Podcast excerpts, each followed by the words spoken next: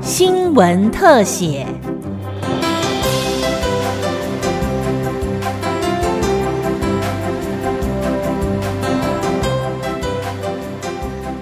听众朋友您好，欢迎收听今天的新闻特写，我是郑继威。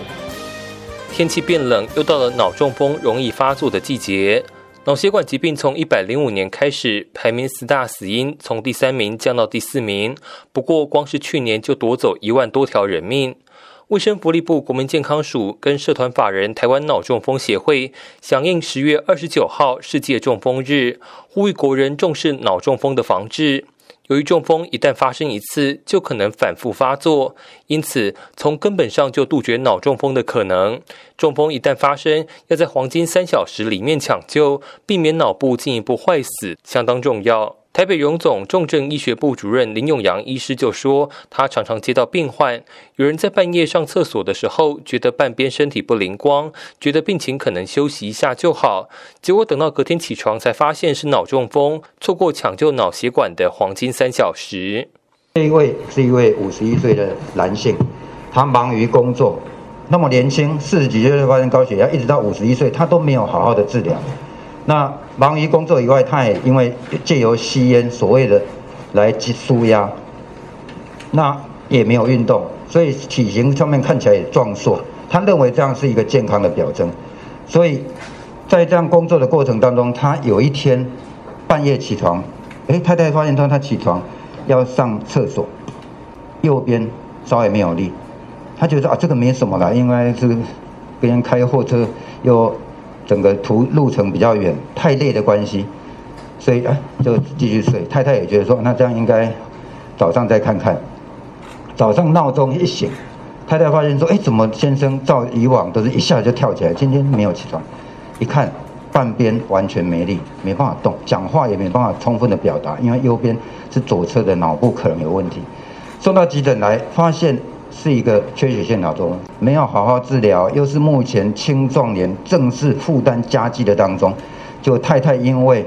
这样子，原本在早餐店工作，也因为这样减少了开店的日数，那变成整个家庭负担整个沉重下去。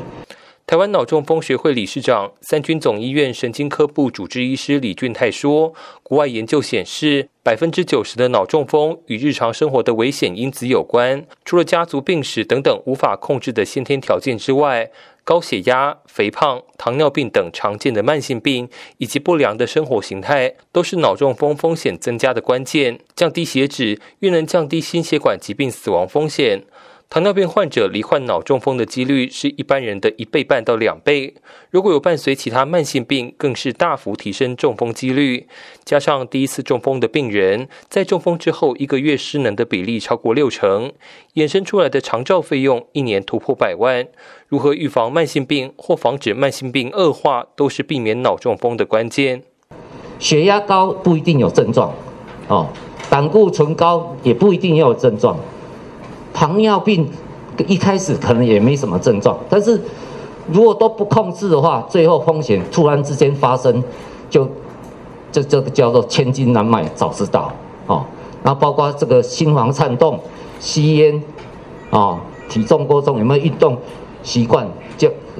这个有没有家族史，这个都是非常重要的哦评估。脑中风学会秘书长、三军总医院神经科部周中心医师说，脑中风有两种。大部分是缺血性脑中风，占了七成，是因为血块堵塞脑中的血管所引起的；另外一种是出血性脑中风，是因为脑部血管破裂，大概占了两成。很多人以为病患倒地就是脑中风，但其实不是。大部分的人通常出现的症状是脸歪、嘴斜、突然单侧手脚无力、口齿不清、剧烈头痛等等症状。所以简单来说，请病患做出微笑、举手、说你好三个动作就可以测试。眼歪、嘴斜、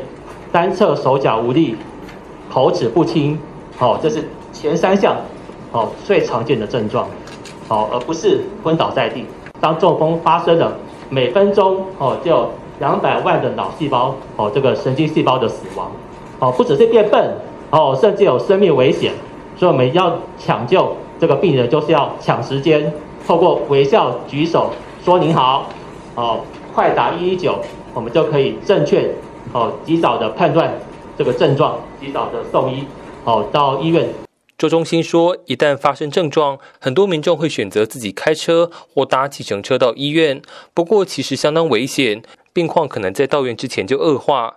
正确的方法应该是赶快打一一九叫救护车，这样在送到医院之前，医院才能赶快紧急准备，是要使用溶血药物还是直接手术。症状发生后两小时内就要送来急诊，好，我们就是要保证哦医疗的这个哦有效，一小时内使用这个药物。所以他三小时内接受这个药品，静脉血栓溶解剂就恢复得很好啊。哦，许多的民众还是认为就找最近的医院处理，最近是最快吗？不一定。哦，我们要快打一一九。哦，在到月前医院就在准备了，这才是最快最正确。由于就算在医疗资源相对充足的台北市区，也并不是每一家医院都有相关药物或是具备专长的医师，因此交给救护人员判断送哪家医院，相对来说比较能抢救黄金时间。以上新闻特写由新闻科记者郑继威采访直播，谢谢您的收听。